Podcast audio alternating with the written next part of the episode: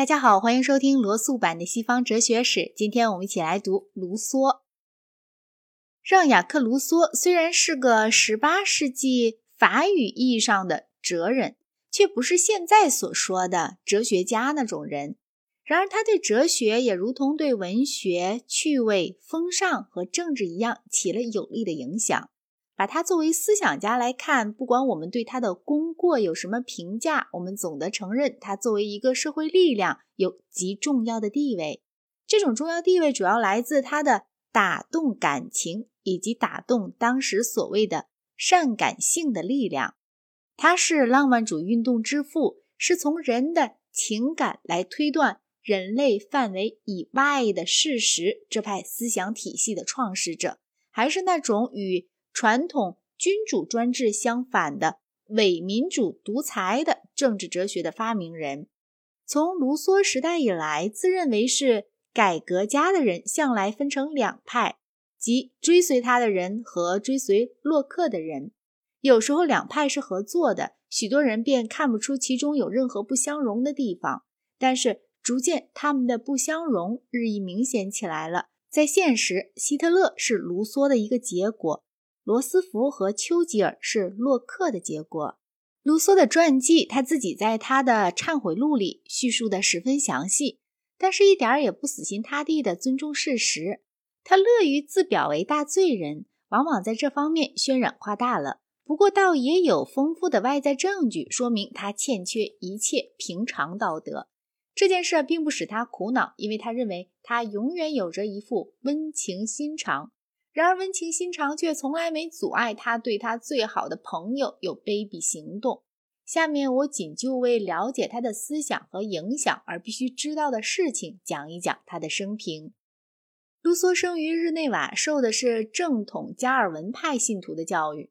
他的父亲因为穷困，兼干钟表匠和舞蹈教师两种职业。他在婴儿时代就死了母亲，由一个姑母把他抚养长大。他十二岁时辍了学，在各种行业里当学徒，但是行行他都憎恨。于是，在十六岁的时候，从日内瓦逃到了萨瓦。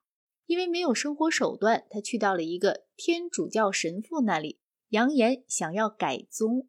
正式改宗式是在都灵的一个公教要理授讲所中举行的，过程历时九天。他把他的动机说成是完全为了报酬。我不能假装不知道，我就要做的神圣行为其实是盗贼行为。不过这话是他又改奉新教以后写的，有理由认为若干年间他是一个信心真诚的天主教徒。一四七二年，他公开宣称过，他在一七三零年所住的房子曾经仗某主教的祈祷而奇迹似的逃过了一场火灾。他腰揣着二十法郎，被赶出了都灵的公教要理授讲所之后，当上了一个叫做德维奇利夫人的贵妇的男仆。可是那夫人三个月后就死了。他死的时候，人家发现卢梭保有一个原来属于他的侍女，这其实是卢梭偷来的。他一口咬定是某个他喜欢的女仆送给他的。旁人听信了他的话，女仆受了处罚。他的字迹也很妙。从来也没有比在这个残酷时刻，邪恶更远离我了。当我控告那可怜的姑娘时，说来矛盾，却是实情。我对她的爱情是我所干的事的原因，她浮现在我的心头。于是，我把罪过推给了第一个出现的对象。这是照卢梭的道德观讲，怎样以善感性代替一切平常道德的好实力。在这次事件之后，他得到了德瓦朗夫人的接济。他和他一样是由新教改宗的，是一个为了在宗教上的功劳而从萨瓦王领受年金的妩媚贵妇。有九个或十个年头，卢梭在他家里度过大部分时光。这位夫人做了卢梭的拼妇后，卢梭叫她妈妈。有一段时间，卢梭和他的杂役共享着这位夫人，大家生活的和睦之至。杂役一死，卢梭感觉悲伤，却转念安慰自己：“算了，反正我总会捞到他的衣裳。”卢梭早年曾是个流浪汉，徒步周游，尽可能的谋一个朝不保夕的生计，如此度过了许多时间。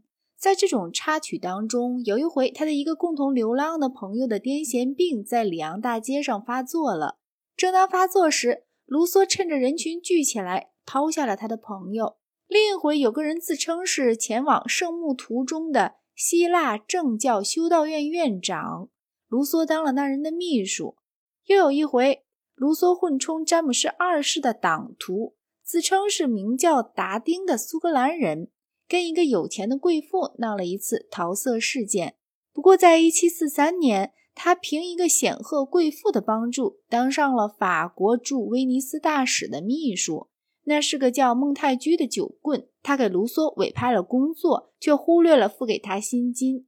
卢梭把工作干得很好，那场势在难免的纷争并不是他的过错。他去巴黎争取得到公断。人人承认他理直，但是长期没做任何处置。尽管最后他领得了他应得的欠薪，这次迁延的苦恼跟卢梭转向憎恶法国的现存政体也有关系。他和戴雷斯勒瓦瑟同居，大约就是在这个时候。戴雷斯是他在巴黎的旅馆中的佣人，他此后终身和他一起生活，当然并不排斥其他的艳事。他跟他有了五个孩子，他全部送进了育婴堂。向来谁也不明白是什么东西引动卢梭接近戴雷斯。戴雷斯又丑又无知，他读写全不通，他不晓得十二个月份的名称，不会合计钱数。他的母亲贪得无厌，两人一同把卢梭及他的全体朋友们当收入之源来利用。卢梭言称，他对戴雷斯从来没有半点爱情。戴雷斯晚年贪酒。曾追逐过少年养马夫，大概卢梭喜欢的就是这种优越感，感觉在财力上和智力上都毫无疑问的比他优越，而且是戴雷斯彻底的依赖着他。卢梭以大人物为伍，总不自在。他从心底喜欢贫贱愚直的人，在这点上，他的民主感情完全是真诚的。尽管卢梭始终没有和戴雷斯结婚，他几乎把她当妻子般看待。所有赞助卢梭的名媛贵妇都不得不容忍戴雷斯。